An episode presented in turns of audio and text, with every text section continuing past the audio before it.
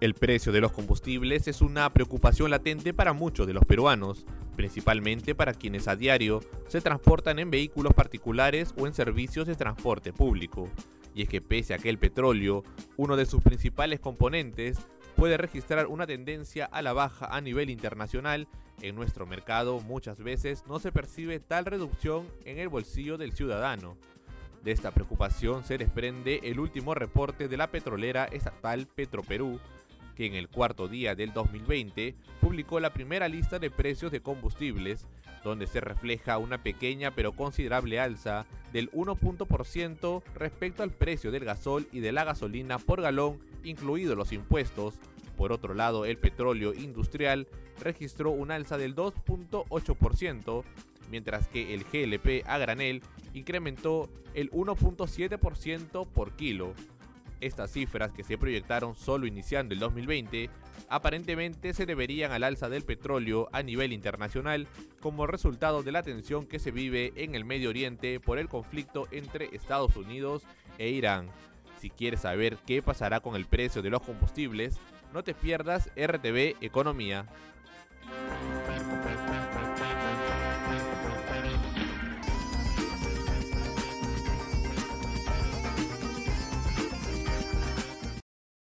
Días amigos de la República, bienvenidos a un nuevo programa de RTV Economía. Mi nombre es Magda Quispe, editora de Economía del diario La República y los acompaño a través de este espacio. El día de hoy vamos a hablar sobre el precio de los combustibles.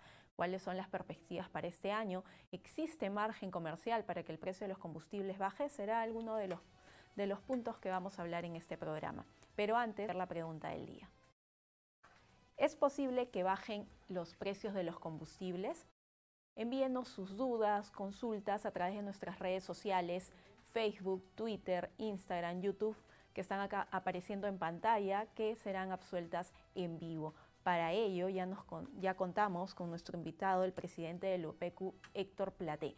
Bienvenido, señor Platé. Bien, muchísimas gracias por la invitación y a sus órdenes para conversar sobre este importante tema. Gracias a usted por asistir a RTV Economía. La, la consulta sería, ¿hay aún margen para que se reduzca el precio de los combustibles? Bueno, definitivamente desde hace ya muchos años nosotros venimos trabajando y monitoreando los precios en el mercado y podemos con absoluta seguridad aseverar que los precios están eh, sobrevalorados. ¿Esto qué significa?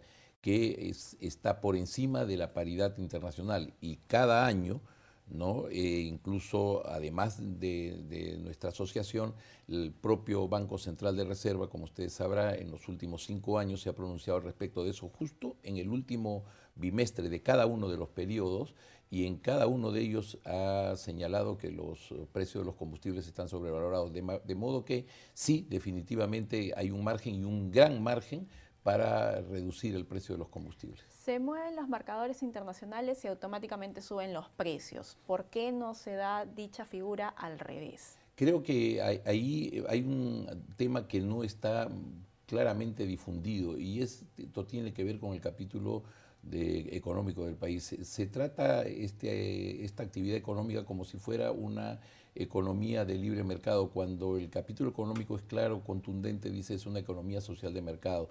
En lo que respecta al, asunto del por qué es que siempre los precios suben, es justamente por eso, y eso provoca distorsión, porque en el momento que se produce lo contrario, que son la reducción de los precios internacionales, estos eh, no solamente ya eh, bajan parcialmente, en casos hay, como he podido demostrar este año, que en seis, siete oportunidades ni siquiera las eh, dos refinerías más importantes del país emiten sus listas de precios, lo cual pues se quedan con esa parte importante que es el de los precios internacionales caen y debe traducirse, debe reflejarse en el mercado interno, cosa que no se da.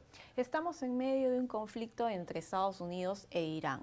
Eh, ¿Dicha situación va a tener un impacto en el mediano plazo en el precio de los combustibles o no? Bueno, nosotros creemos que eh, desde el punto de vista político, eh, Trump fue muy claro, ¿no? en el momento que ocurrió lo que ya es de conocimiento público, dijo que Irán no ganó nunca una guerra, pero sí sabe negociar.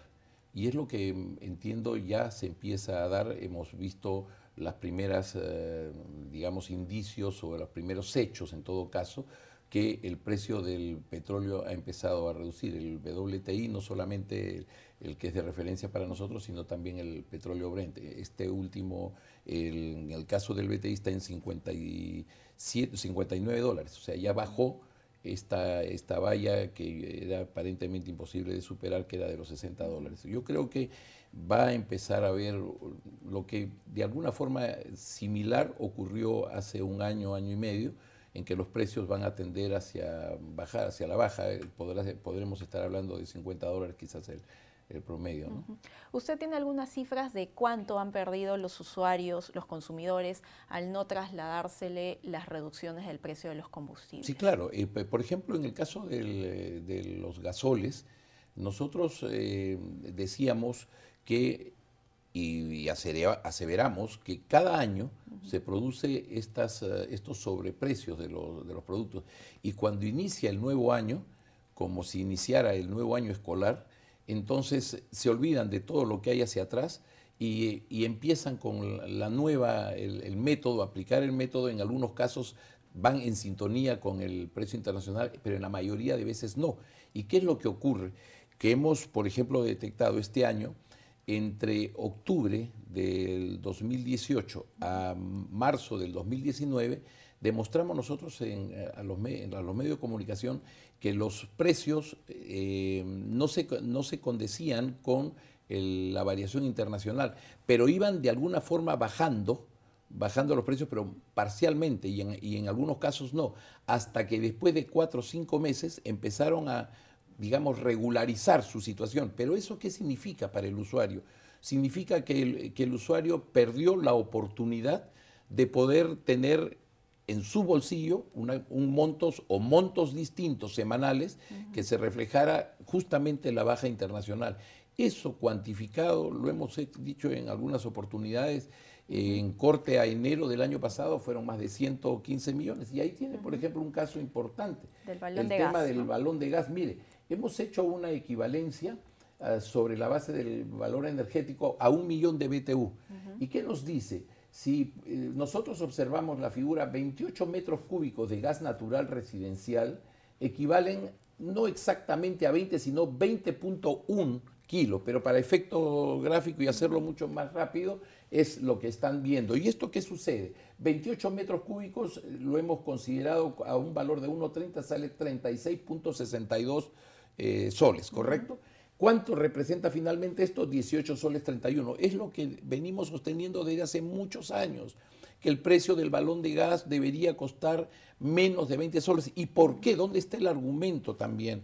En que este producto viene y proviene de los líquidos del gas de camisea, me dejo entender. Entonces, no eh, este, esta mezcla de propano y butano, de esta mezcla de gases, del contenido del balón de gas, también se obtiene por, por, el petróleo, por el refinado del petróleo, pero los costos son totalmente distintos. Entonces, ¿cómo así un producto que nace de tierras, eh, en tierras peruanas, en tierras cusqueñas, puede tener de alguna manera una correlación con el petróleo que no lo contiene? O sea, viene de los líquidos del gas natural, ahí está demostrado, incluso podríamos hasta decir que es mucho menor bastante menor al precio que nosotros hemos demostrado, pero simplemente para que de una manera gráfica se pueda entender que debería costar menos de 20 soles. Y hoy estamos pagando los usuarios 40, 45, hasta 47 soles hemos visto, y eso traducido en soles, en lo que corresponde solamente al año pasado, eh, al año 2019, al cierre de diciembre, es de alrededor de 140 millones de dólares.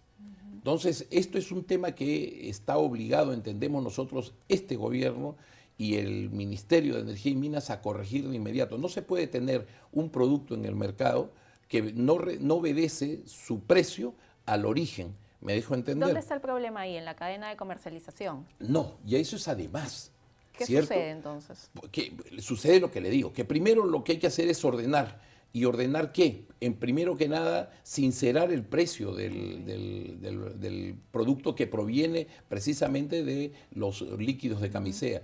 Y en segundo lugar, la cadena de comercialización. Vea usted, hace unos días el gerente general del, gremio de envasadores decía, decía, lo dijo públicamente, de que había mucha informalidad, pero la informalidad empezaba a partir de recién cuando ellos venden el, envase. Yo le digo a usted, la informalidad empieza en todo momento, desde que no se pone primero el precio real del producto que se está comercializando y el productor es, digamos, Plus Petrol, ¿cierto?, del consorcio Camisea en primer lugar, y en segundo término, eh, eh, con, con, números, 1460 fue el precio que cerró eh, Plus Petrol en el mes de noviembre, ¿de acuerdo? 1460. ¿Cómo podemos entender que el envasador como lo, demostró ahí, dijo en cifras, 24 o 25 soles. O sea, ¿cómo puede haber una diferencia de casi 60, 70%? Algo está mal, me dejo entender. Estamos dentro de una economía social de mercado, estamos con que el Estado tiene que hacer presencia, pero también no estamos negando de que exista dentro de la misma economía social de mercado competencia, como lo hay en otros lugares. En España, por ejemplo, tienen la bombona, la bombona de de, gas, de GLP, entre 12 y 20 kilos, y eso está regulado y no pasa absolutamente nada porque el resto de, productos pueden vender libremente al precio que desean. Pero aquí tenemos el precio igualmente regulado que ni siquiera se respeta. Y quiero para ello... Este, eh, tenemos una consulta eh, al respecto, señor Plate. Ricardo Ailas, deben sancionar a los grifos que no cumplen con bajar los precios de los combustibles. Es una consulta, ¿no? Ahí hay un tema que eh, nosotros queremos dejar eh, claramente establecido. Cuando eh, se refieren a los grifos, también hay estaciones de servicio, ¿cierto? Por ejemplo, tenemos el grupo extranjero, el grupo español, que no solamente, no, solamente produce y refina petróleo, sino que además tiene una cadena de, grifos y son junto al grifo Primax, a, los, a la cadena Primax, los, los grifos más caros en el país. Por eso le decía yo, no interesaría el, hecho de entrar a que si se debería o no sancionar, porque ya estaríamos hablando quizás en temas de control de precios. Lo que decimos es que los precios que internacionales que nos sirven en, el Perú para orientar y definir finalmente los precios de los combustibles, esa, variación debe reducir, así como usted dijo y, y muy claramente, ¿por qué cuando sube inmediatamente suben. ¿Y por qué cuando bajan a veces ni siquiera, ni siquiera emiten listas? ¿Pero qué puede hacer el consumidor ahí en ese caso? El consumidor tiene una herramienta muy importante. Eh, el consumidor tiene la capacidad con información de decidir. Aquí, claro, lógicamente hay, van a haber consumidores que no están en el, en el, tema de poder conocer o ingresar, por ejemplo, al facilito y poder eh, o, bajar la app porque no le interesa por centavos o por lo que sea. Aquí lo que tiene que haber es una acción más eh, proactiva de parte del propio gobierno, que no lo vemos, de parte del propio Ministerio de Energía y Minas, de, parte del propio Sinermin. O sea, es increíble que una asociación de consumidores sea la que esté trabajando en estos temas y cuando ellos tienen toda la capacidad, la logística y la plataforma de poder brindar a los usuarios cuál es lo ideal, o sea, dónde puede encontrar los mejores precios y esto es una información semanal. E, este, esto no puede ser una información que es cada vez que se les ocurre, una vez cada dos meses o cada, cada tres meses. Esta información que necesitan los usuarios, que es una información relevante, deben tenerla en el momento oportuno, cosa que no, no se produce. Tenemos otro cuadro que va a aparecer en pantalla para que nos los explique, señor Plate. Eh, ese ya lo habíamos visto, ¿no? Tenemos otro. De repente eh, bueno, es, es, el mismo, sobre el tema del balón de gas, ¿no? Tenemos otro también, tenemos otro en, pantalla. También. Bueno, el balón de gas es súper importante para las familias, ¿no? Así es, 80% este según INEI de los hogares peruanos tienen este producto en la casa para la cocción de los alimentos. Aquí eh, quería, eh, justamente les había preparado un cuadro que es muy importante que lo, vean nuestros, nuestros televidentes hoy y es, pero lo puedo ir explicando. Mire usted, si nosotros establecemos, como lo he hecho en el cuadro, los precios de referencia internacional del propano Mont que es el de referencia para el país, plus petrol, que es nuestro productor, ¿correcto? El Fondo de Estabilización de Precios de los Combustibles, mire de lo que le estoy hablando, de la metodología, del sistema que cada bimestre actualiza la banda de precios, ¿correcto? Y del balón de gas. Esto con información lo asevero y es responsabilidad del organismo peruano de consumidores usuarios estos cuadros y estas cifras que le voy a presentar. Con fuente del Ministerio de Energía y Minas, la Dirección General de Hidrocarburos o SINERMIN y, y el INEI, e Instituto Nacional de Estadística e Informática. ¿Qué nos dice? Nos dice que, por ejemplo, de octubre de 2018 a octubre de 2019, el precio de referencia internacional bajó de 13.30 a 11.30. Esto significó una caída de eh, dos soles, 15%. ¿Correcto? Vamos al Plus Petrol. ¿Qué hizo el productor? Bajó su precio de 1,74 por kilo, pero está representado esto en soles por 10 kilos, 17,40 menos 14,60 de octubre de 2019 y su variación interanual fue 2,80. ¿Cuánto redujo? 16%. Y finalmente, el Fondo de Estabilización de Precios de los Combustibles que nos cuesta a todos los peruanos. ¿no? Y entonces redujo su banda de precio ¿no? de 19,10, 18,40, que es 1,91, 1,84, pero reitero que es de soles por 10 kilos, lo redujo a 15,60 y 14,90 el límite inferior. ¿Cuánto significó eso? Una caída de 3 soles 50. Esto significó que eh, se redujera los límites en casi 19%. Pero ¿qué pasó con el balón de gas? Ahí está la pregunta. El balón de gas de 39 soles 42 promedio bajó a 38,77 la variación interanual. 65 céntimos apenas. 1,6%. Mire usted, baja la referencia internacional, no le hacen caso. Baja el productor, el productor, el que está aquí en el país, y tampoco trasladan ese precio. Baja el fondo de estabilización creado como mecanismo para favorecer a, digamos, la economía en general, ¿cierto? Y en vez de reducir como durante un año consecutivo los seis bimestres redujo, simplemente es 1,6%. Esa diferencia, para terminar ahí con el punto, significó los 140 millones de dólares que hemos pagado de más los usuarios, algo así de 430 o 440 millones de más. El precio del balón de gas está sobrevalorado. Es momento de que ya se tome el toro por las astas. Esto no es, y reitero, no es ir a buscar control de nada.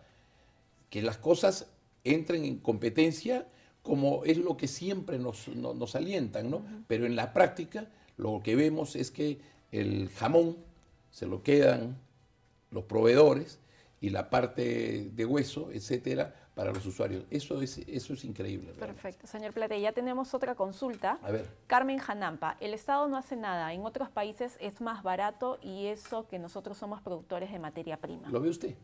Y, bien por la señora Janampa que menciona de manera muy clara, no solamente hablando de otros países es más barato, uno podría referir Bolivia, cuando se refieren Bolivia dicen, oye, pero ¿qué pasa? Y a propósito de ello, Bolivia, el balón de 10, de, de 10 al, precio de hoy, está a 2, eh, bolivianos 25, que, multiplicado por los 10, 10, kilos nos da un precio de alrededor, al tipo de cambio de 10, 10 soles 30.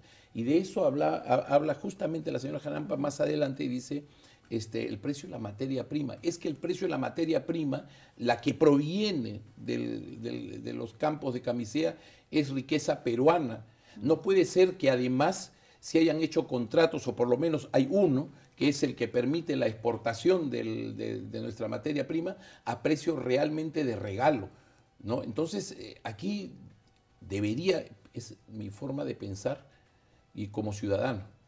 Tanto se está investigando en tantas áreas, aquí debería abrirse una investigación muy seria. Ya lo hemos manifestado en, un par de oportunidades, hoy, lo, hoy este, aprovecho para decirlo. Tiene que investigarse qué es lo que ha pasado, que incluso nos dicen que podría esto, digamos, ir en contra de, la, de las inversiones, y no, porque mire usted en qué cosa hemos terminado en los últimos 15, eh, 20 años, precisamente en, un, en, una, en una red que ni usted, ni yo, ni nadie queríamos, eh, que creíamos que podía suceder. Y esto es lo que debemos los usuarios, además por un tema no solamente ya de economía, tema de confianza. Se pierde la confianza del consumidor y esta, usted me dirá, el sector económico de, combustible, afecta el resto de, los sectores de la economía que no tienen nada que ver con lo que está ocurriendo en este aspecto. Perfecto, señor Platese. Nos hemos volado con el tiempo. Yo le agradezco Muchísimas gracias por, haber venido a RTV Economía. Esperamos tenerlo en otra oportunidad. Eh, a ustedes, muchas gracias por la audiencia. Hemos estado con el señor Héctor Plate, quien es presidente de OPECU, con quien hemos hablado sobre el tema de los combustibles. Muchas gracias por la audiencia.